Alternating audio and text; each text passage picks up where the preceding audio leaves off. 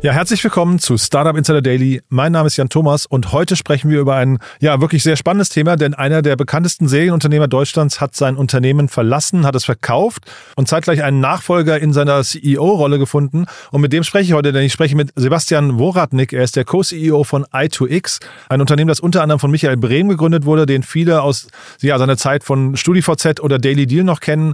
Und ein Projekt, das er danach eben aufgebaut hat, war i2X. Das Unternehmen wurde jetzt verkauft an eine Private Private Equity Gruppe.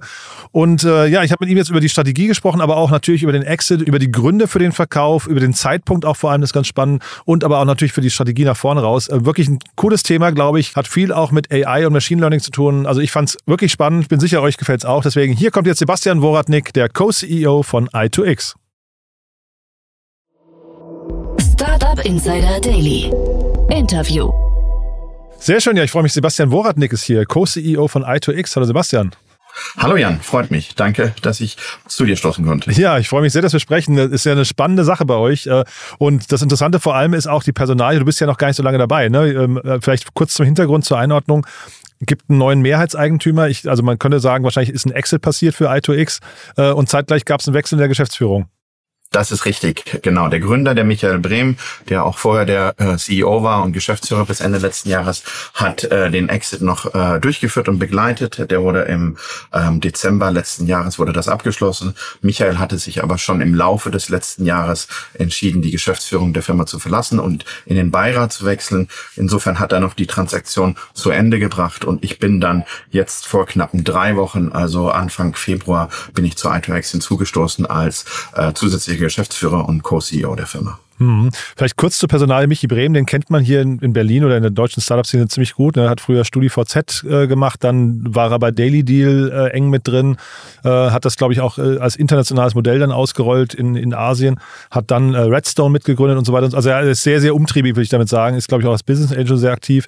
Ähm, vielleicht kannst du das nochmal ergänzen, was ich jetzt gerade gesagt habe, aber ungefähr so müsste es stimmen, ne? Ja, richtig, genau. Also äh, StudiVZ war sozusagen der Aufschlag äh, für viele, viele Aktivitäten, die in den letzten Jahren ähm, äh, durch ihn angestoßen wurden in der Berliner oder europäischen Startup-Welt. Ist korrekt. Und i2X war dann wieder eines seiner äh, großen Projekte, wo er auch operativ wieder sehr stark eingestiegen ist. Die Firma hat er vor knapp sechs Jahren gegründet und war dann auch aktiv in der äh, Geschäftsführung und operativ verantwortlich eben bis Ende letzten Jahres. Genau. Und äh, gegründet tatsächlich hier in einem einem unserer Nachbargebäude. Wir sind hier auf, in Berlin in einem großen Gebäude nahe dem, nahe dem Humboldt-Hain und äh, äh, ein paar, paar Häuser weiter hat Michi das dann damals gestartet, hat mir das auch erzählt und hat mir auch damals, ähm, als er mich so ein bisschen durchgeführt hat durch die Idee erzählt, das kam eigentlich, glaube ich, aus der Zeit bei Daily Deal, weil sie gemerkt haben, wie wichtig das Thema, Thema äh, ich sag mal, gut strukturierter Telefonsupport eigentlich ist. Ne? Ja, das ist korrekt. Also das ist ja auch eine Phase, in der ich den Michael begleitet habe. Also es war über Rebate Networks damals, äh, da war ich ja auch aktiv und habe das erste Mal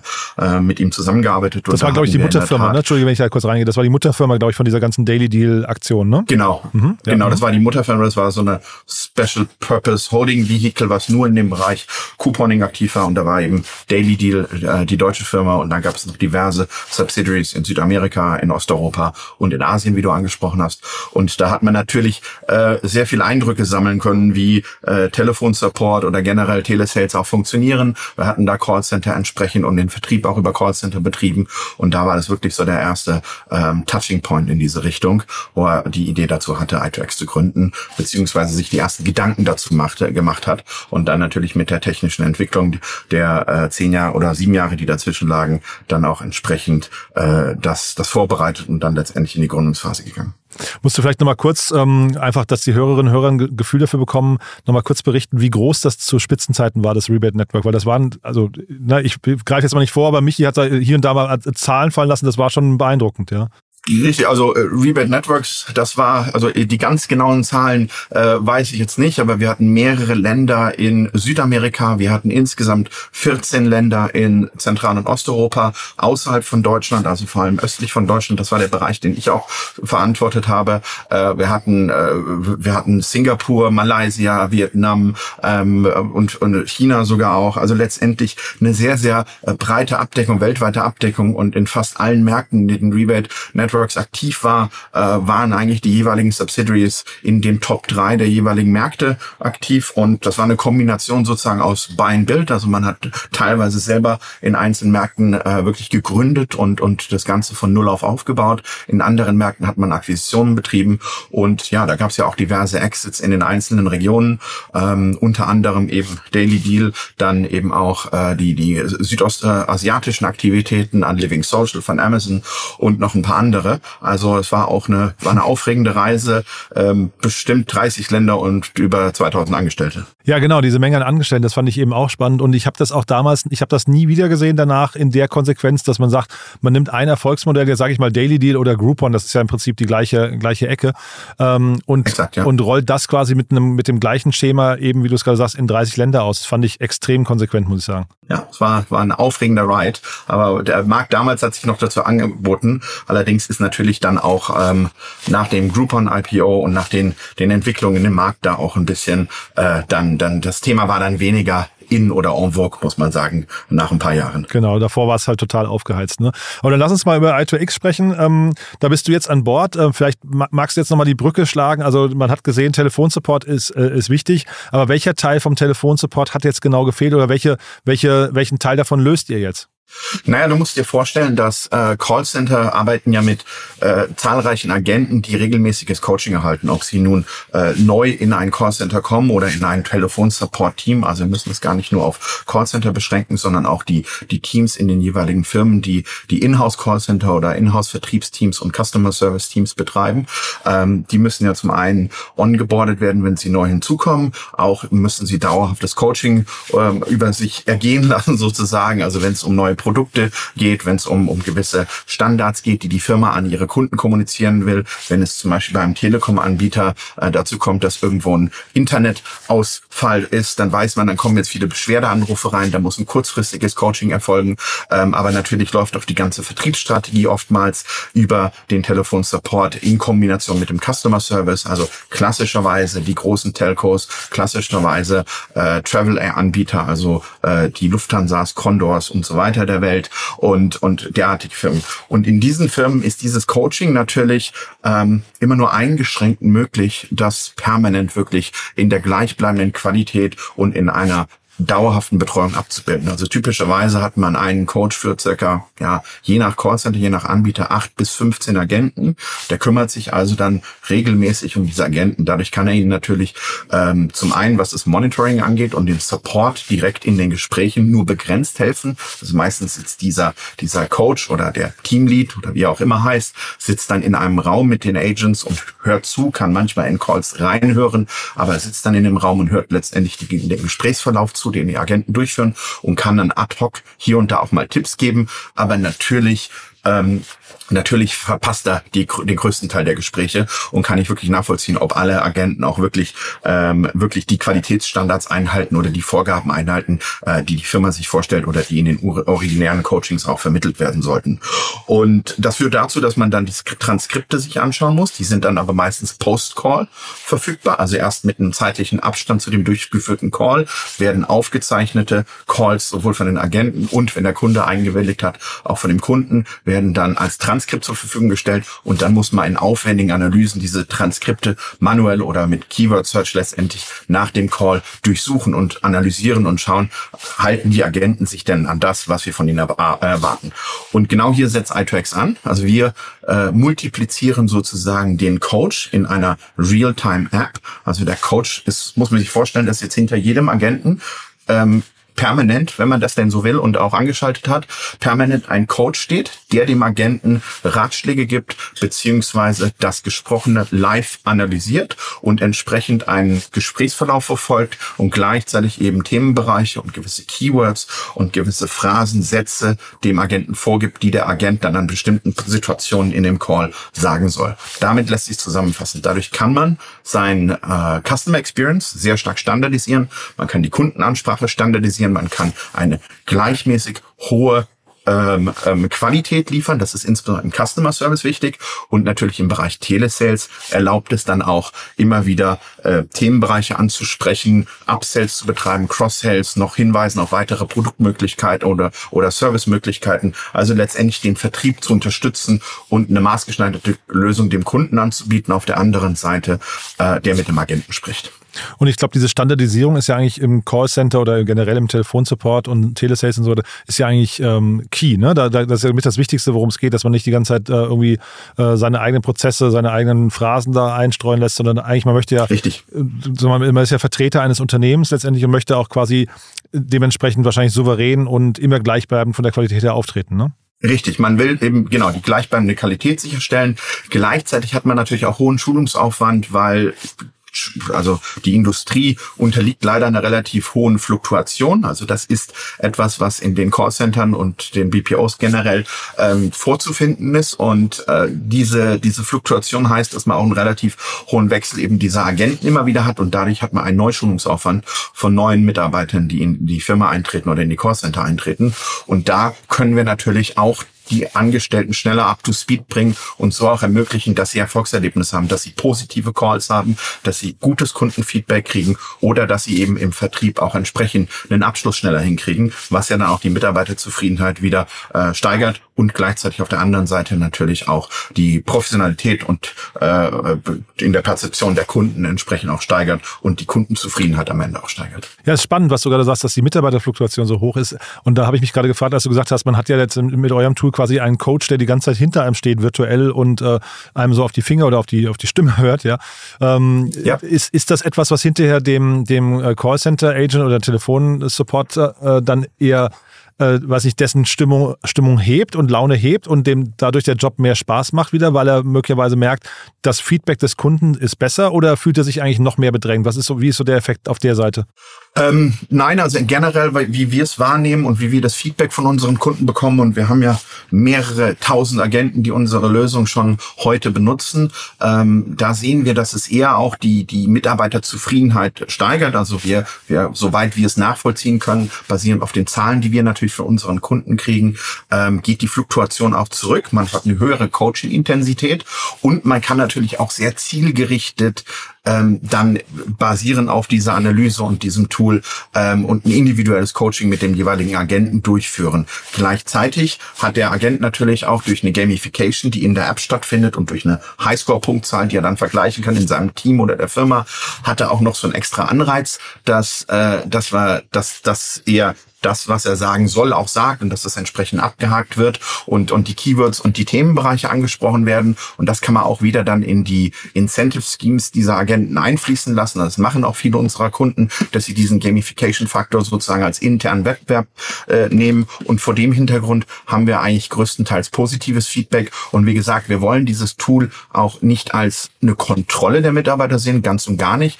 sondern eben eine Steigerung der Betreuungsdichte pro Agent. Also wenn eine Firma es sich leisten könnte und wenn es finanziell abbildbar wäre, dann würde man idealerweise hinter jeden Agenten tatsächlich einen Coach stellen, der immer wieder sagt, du jetzt sprich doch mal das Thema an oder oder sag doch beim nächsten Mal benutzt doch lieber den Satz zur Begrüßung oder zur Verabschiedung und und das ist ja ein positives und motivierendes Feedback, das da gegeben wird. Das kann man aber eben nicht individuell abbilden. Daher das Tool, dass das Tool dann eben live macht und dieses ähm, Tool wird soweit als sehr positiv angesehen, eben mehr motivierend und ähm, performance steigernd eigentlich, aber auch in, im, im Sinne der Zufriedenheit des jeweiligen Agenten.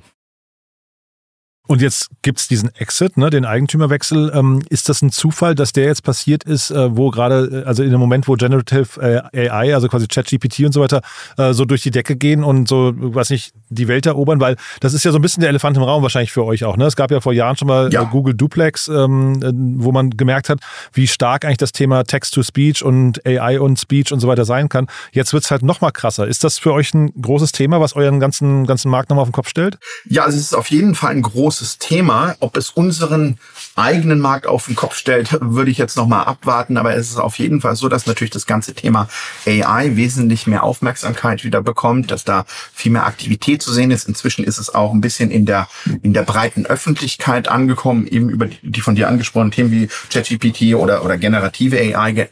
Also da gibt es ja viele, viele Beispiele, dass auch äh, letztendlich die, die, die Öffentlichkeit da viel, viel größere Wahrnehmung inzwischen verzeichnet.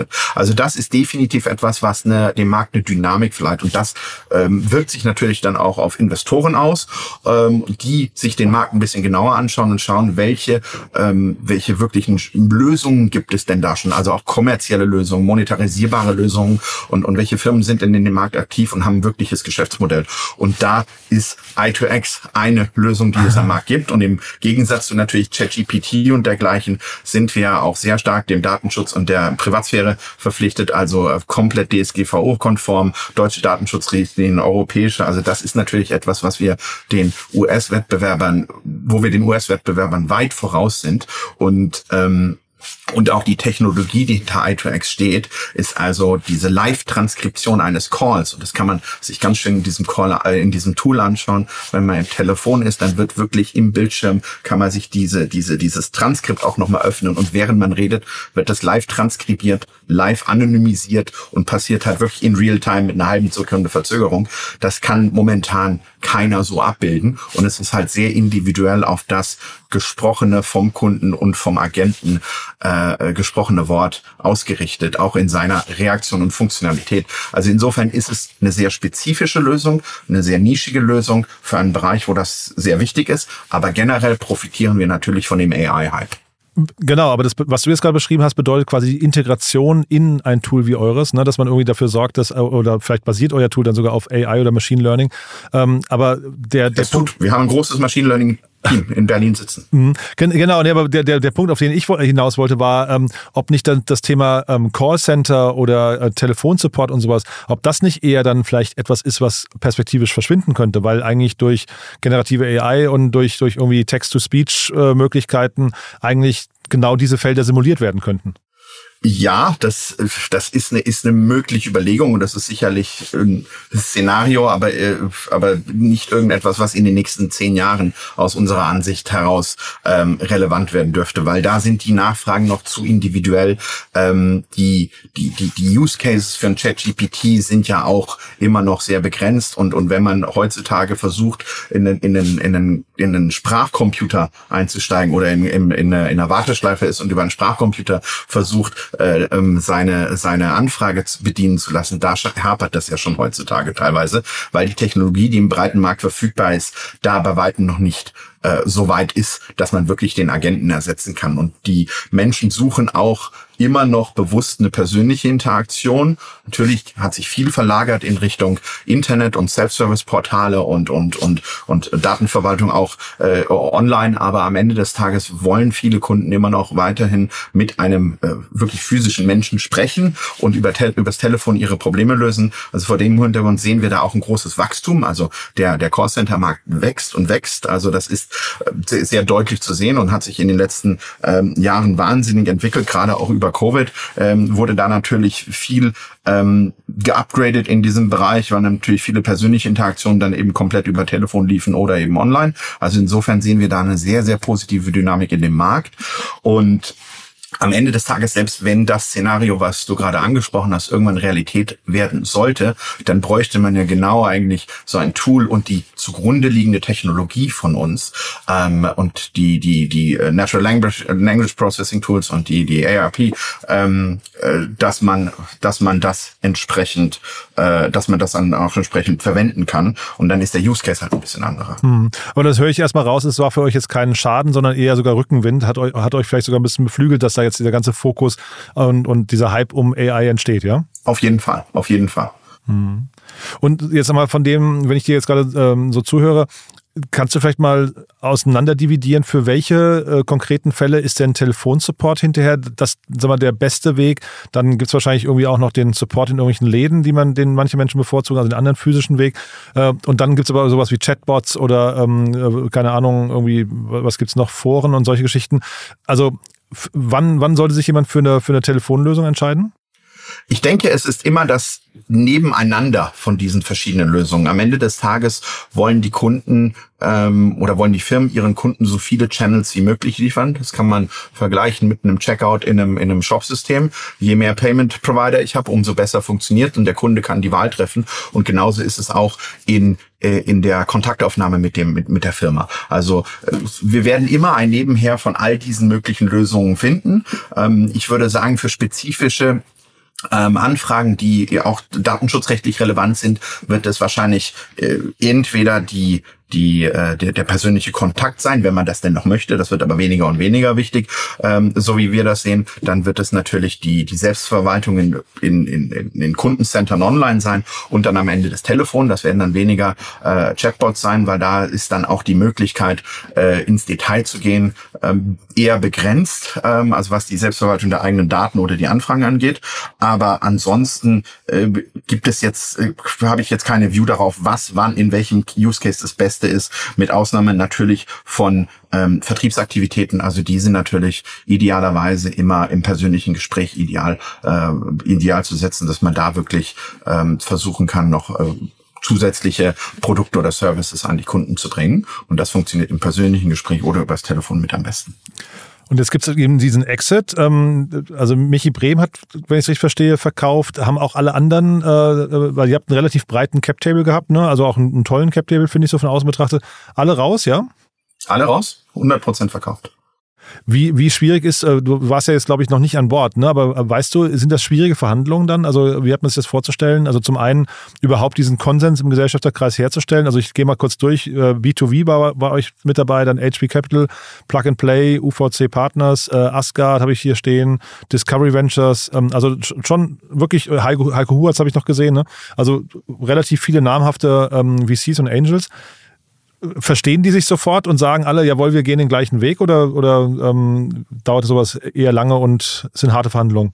Also erstmal intern meine ich. Ne? Also ich kann das jetzt nicht in, äh, spezifisch auf, auf, auf diese Verhandlungen äh, sagen, weil ich war nicht Teil dieser Verhandlungen, aber mit Michi war da wahrscheinlich jemand, der das, der das äh, mitverantwortet hat, der da extrem viel Erfahrung hat und, und das auch letztendlich äh, konsensorientiert äh, gelöst hat. Aha. Aber am Ende des Tages kann ich natürlich aus meiner eigenen Erfahrung sagen, je größer der Cap Table ist, umso komplexer sind diese Verhandlungen. Aber am Ende des Tages wollen alle, die am Tisch sitzen, da eine erfolgreiche Lösung ähm, erreichen und, und agieren da eigentlich im Sinne des Unternehmens. Und das war in dem Fall dann auch so. Mhm. Und dann, also wie gesagt, wir, ich habe verstanden, du warst nicht dabei, ne? aber ähm, Kaufpreis wurde nicht, nicht kommuniziert, zumindest habe ich nichts dazu gesehen. Aber ähm, nicht kommuniziert, ja. Ja, genau. Aber auch das, weißt du, sind sowas dann schwierige Verhandlungen, wenn sich dann zwei Parteien gegenüber sitzen. Sag mal, jetzt hat man intern bei I2X äh, Konsens, man möchte in diese Verhandlungen einsteigen, ähm, dann diese Kaufpreisfindung, wie funktioniert sowas in der Regel? Ja, das, das funktioniert. Also es sind in der Tat wahrscheinlich mit die schwierigsten Verhandlungen, ähm, diese Kaufpreisfindung. Aber am Ende des Tages äh, hängt es natürlich auch davon ab, wie kompetitiv ein Prozess ist. Also äh, ich kann wahrscheinlich eine höhere Valuation erreichen, wenn ich vier oder fünf mögliche Käufer habe, als wenn ich nur einen habe und der noch ein bisschen hesitant ist. Also vor dem Hintergrund hängt es sehr stark äh, von der von der äh, vorliegenden Verkaufssituation und den verschiedenen Parteien ab. Auf der anderen Seite haben natürlich alle diese diese ähm, Shareholder, die im Cap Table sind, haben unterschiedliche ähm, Exit-Vorstellungen, weil sie auch zu unterschiedlichen Zeiträumen natürlich eingestiegen sind in das Unternehmen und ähm, jemand, der sehr früh dabei war und langfristig an der an der Wertschöpfung partizipiert hat, hat wahrscheinlich dann eine, eine, eine niedrigere Schwelle, die für ihn ausreichen würde, als jemand, der relativ spät eingestiegen ist. Also es ist, es ist eine sehr, sehr individuelle Diskussion, würde ich sagen. Das kann man gar nicht so richtig verallgemeinern, aber äh, das sind so Faktoren, die es sicherlich äh, stark beeinflussen. Und wahrscheinlich das Matching äh, und der Bedarf auf Käuferseite ne, ist wahrscheinlich auch relevant. Jetzt kann ich das hier gar nicht einordnen richtig. Das musst du jetzt mal helfen. Die SSF-Gruppe, äh, wer ist das denn genau? Was machen die denn? Also die SSF ist eine ähm, ist eine äh, ist eine Technologie-Holding, die letztendlich von KKA Partners äh, gehalten wird. KKA Partners ist ein Private Equity Unternehmen und KKA hat in seinem Portfolio verschiedenste ähm, äh, Firmen drin liegen, die entweder direkt im Callcenter-Bereich aktiv sind oder oder die eigene Callcenter betreiben. Dadurch haben wir einen sehr starken Overlap, was die möglichen Kunden angeht, beziehungsweise auch können wir unser Produkt in die Portfoliofirmen äh, der SSF eben und der drüberliegenden KKA äh, entsprechend hinein verkaufen und haben da natürlich auch direkt Synergien, die wir heben konnten und und und und so sind diese ähm, Gespräche auch am Ende des Tages entstanden über letztendlich eine Lösung, die sehr passend wäre für, ähm, für die, die Aktivitäten der SSF und der äh, drüber sitzenden KKA. Ähm, aber nichtsdestotrotz bleibt i2X eine vollkommen eigenständige Plattform, eine Technologieplattform, die auch außerhalb der Gruppe verkauft. Aber KKA wollte eben da über seine Holdinggesellschaft einsteigen und ähm, wollte sich da möglichst früh auch nochmal einen technologischen Vor äh, ähm, Fortschritt oder beziehungsweise einen Vorteil sichern gegenüber anderen Playern im Markt. Also daher kam das, dass die schon im Callcenter-Bereich sehr aktiv sind. Mhm, ja, spannend. Das heißt, im Prinzip seid ihr jetzt so ein bisschen in einem Private Equity-Spiel, ja. Das heißt, man, man, man ja. fängt jetzt möglicherweise auch an, anorganisch zu wachsen, Zukäufe. Das wäre jetzt alles so Themen, weil ich hatte gelesen, ihr seid dann irgendwie so Teil der Richtig. oder, oder Dreh- und Angelpunkt hieß es, glaube ich, der Digitalisierungsstrategie ähm, von KKA Partners. Das klingt so, als könnte sich da um euch herum etwas ergeben und äh, entwickeln, was vielleicht größer ist als heute, ne? Genau, das ist also das Ziel. Also zum einen ist das Ziel, dass wir ähm, in der Tat, dass das sozusagen als den ersten Schritt in eine eine Technologisierung dieser dieser Aktivitäten von KKA ähm, in dem Bereich äh, sozusagen die die die Speerspitze der Aktivitäten sind. Und äh, da gibt es jetzt alle Möglichkeiten, also dass man wirklich sich auch nochmal äh, andere Bereiche oder naheliegende angrenzende Bereiche sich anschaut, äh, andere technologische Lösungen im Markt, ähm, die die, äh, die irgendwie mit unserem Unternehmen zusammenhängen, mit unseren Aktivitäten und die man vielleicht in ein gemeinsames Produkt integrieren kann. Also da gibt es auch schon die ersten Überlegungen, dass wir uns da ein paar Themenbereiche anschauen im Markt. Also das auf jeden Fall. Auf der anderen Seite sind natürlich auch jetzt die Anforderungen, was unsere äh, finanzielle Entwicklung angeht, wichtig ähm, und, und ein bisschen anders. Also da ist das Ziel jetzt auch Profitabilität zu erreichen im Jahr 2024 und da sind wir auf einem guten Pfad dahin. Also das ist, das war auch wirklich ein nachhaltiges Geschäftsmodell bauen, nicht nur auf der Topline wachsen, sondern eben auch sustainable uh, below the line. Und jetzt haben wir die Situation, dass Michi Brehm rausgegangen ist, er ist in den Beirat gewechselt. Ähm, jetzt muss ich mal kurz fragen, was reizt dich denn an der Aufgabe jetzt und was hat denn Michi Brehm jetzt nicht mehr daran gereizt? Also Michi Brehm äh, ist, äh, ich, ich kenne ihn schon sehr lange. Also er hat ja seine Familie in München und äh, wollte auch, glaube ich, mehr Zeit mit seiner Familie verbringen. Ähm, eine wunderbare Frau und drei fantastische Kinder. Und von dem Hintergrund äh, hat es natürlich auch ähm, zunehmend ähm, äh, den, den Fokus wieder stärker übernommen. Und deswegen hatte er sich da auch Mitte letzten Jahres schon dazu entschieden, dass er eigentlich gesagt hat, ich habe jetzt hier ein Unternehmen gebaut, das steht solide da, da ist eine funktionierende Lösung, die wirklich standardisiert gebaut wurde und ein vernünftiges Produkt, das einen wahnsinnigen Mehrwert liefert. Wir haben erste große Kunden an Bord und noch zahlreiche kleinere Kunden. Also wir haben äh, stabile Umsatzlevels äh, erreicht und vor dem Hintergrund war das so ein, ein Projekt, was er aufgebaut hat, was er wirklich äh, von, sagen wir mal, null auf zehn gebracht hat und gesagt hat, so, jetzt, hab, jetzt übergebe ich da eigentlich einen, einen guten Laden an jemand anderen und ich möchte aus persönlichen Gründen aussteigen. Das war so ein bisschen der Hintergrund bei ihm. Also das ist gar nicht so, dass er da keinen Reiz mehr sieht, was den Markt angeht. Aber für ihn ist da auch ein Kapitel ein bisschen zu einem natürlichen äh, Abschluss gekommen. Das war ähm, das, das ist der Hintergrund bei ihm. Nichtsdestotrotz muss man sagen, dass er weiterhin eine sehr aktive Rolle hat. Also äh, wir sprechen auch sehr, sehr regelmäßig äh, in den letzten Wochen, äh, was die Entwicklung von, von i2X angeht und was die Strategie und die nächsten Ziele angeht. Also er ist ein aktiver Beirat, ist auch in den Beirat gewechselt und, und ist sozusagen auch der Akt, die aktivste Person in dem Beirat und, und, und ist natürlich dadurch, dass er das Unternehmen auch operativ sehr, sehr gut kennt, ist er dann natürlich immer noch weiter involviert und es ist und bleibt irgendwie sein Baby bisschen noch. Also das muss man auch so sagen und das ist, glaube ich, auch in seinem Sinne. Und ja, was mich, mich treibt, ist natürlich, dass ich gesagt habe, gut, KI äh, oder AI ist jetzt in aller Munde und, und wie wir schon angesagt haben, da ist eine ganz neue Dynamik, die sich da entwickelt hat. Und dadurch, dass ich sowohl mit Michi schon mehrmals in der Vergangenheit zusammengearbeitet habe, aber auch den äh, einen der Partner bei KKA gut kenne, hat sich das natürlich ergeben, dass wir über diese Opportunity gesprochen haben. Und dann habe ich die letzten vier, fünf, sechs Wochen ungefähr, also seit so Ende äh, Januar, habe ich angefangen, mich mal operativ auch bei i2X einzuarbeiten. Ich habe die Firma natürlich über viele Jahre auch gekannt und begleitet, aber habe mich dann wirklich da eingearbeitet, Team kennengelernt, mir das Produkt angeschaut, habe gesagt, das ist eigentlich eine Situation, in der die Firma besser dasteht, eine bessere Ausgangsposition hat als je zuvor, hat einen, hat einen Partner an der Seite, einen kapitalstarken Partner, der auch nochmal das ganze Thema in ganz anderen Sphären denken möchte, als vielleicht es vorher geschehen ist, eben auch über mögliche Zukäufe oder mögliche strategische Schwenks, äh, die sich gegebenenfalls ergeben können, ähm, so dass man da wirklich nochmal eine ganz neue Opportunity eigentlich jetzt aufbauen kann. Gleichzeitig kann man auch von der Dynamik im Markt im Bereich AI ähm, ähm, profitieren, hat hier eine stabile Lösung, die wirklich technisch auf dem neuesten Stand ist, gleichzeitig aber auch eben DSGVO-konform ist, als eine der wenigen Lösungen überhaupt und ich würde sagen die einzige Lösung in Real-Time-Spracherkennung, die am europäischen Markt verfügbar ist, die all dieses so gut kann.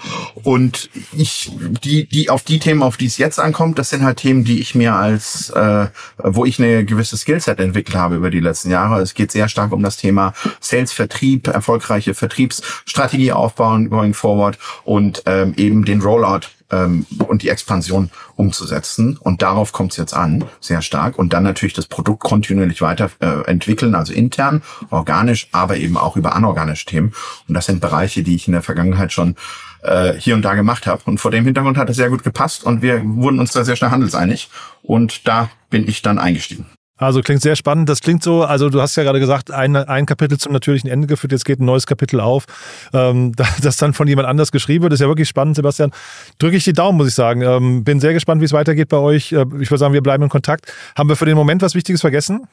Nein, ich denke, wir haben alles gut abgedeckt. Klasse. Du dann weiterhin viel Erfolg oder was heißt weiterhin? Ab jetzt viel Erfolg mit dem Projekt. Ja, danke schön. Und äh, ne, dann, wie gesagt, wir hören voneinander, ja? Ja, super. Ich danke dir, Jan. Hat mich gefreut. Mich auch. Also, mach's gut. Ciao, du auch. Ciao. Startup Insider Daily, der tägliche Nachrichtenpodcast der deutschen Startup-Szene. Ja, das war Sebastian Woratnik, der Co-CEO von i2X. Ich glaube, es war ein mega spannendes Gespräch. Ich glaube, es war ein Gespräch, das wir so noch nicht hatten. Ne? Also ein Unternehmensverkauf, ein Exit, bei dem anschließend ein neuer Geschäftsführer installiert wurde und ich dann mit dem neuen Geschäftsführer auch gleich sprechen durfte. Äh, relativ selten, finde ich, aber irgendwie super cool fand ich. Und Sebastian hat das, finde ich, auch super cool erklärt. Also zum einen die Gründe dahinter, auch die Hinführung des Ganzen, äh, total stringent in der Logik. Und jetzt nach vorne raus kann das ja wirklich ein sehr, sehr spannendes Spiel werden. Wir bleiben dran. Wir haben uns verabredet. Wenn es da große Neuigkeiten gibt, machen wir ein Follow-up. Wenn es euch gefallen haben sollte, wie immer die Bitte, empfehlt uns gerne weiter. Ihr wisst ja, wir freuen uns immer über neue Hörerinnen und Hörer, die uns noch nicht kennen. Dafür vielen Dank an euch und ansonsten auch danke fürs Zuhören. Bis hierher erstmal von meiner Seite euch einen wunderschönen Tag und alles Gute. Ciao, ciao.